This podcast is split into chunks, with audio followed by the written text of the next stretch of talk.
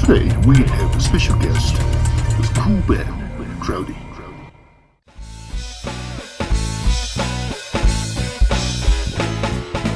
明かりつけたままでチョコレートパスかまそうかたまらないの君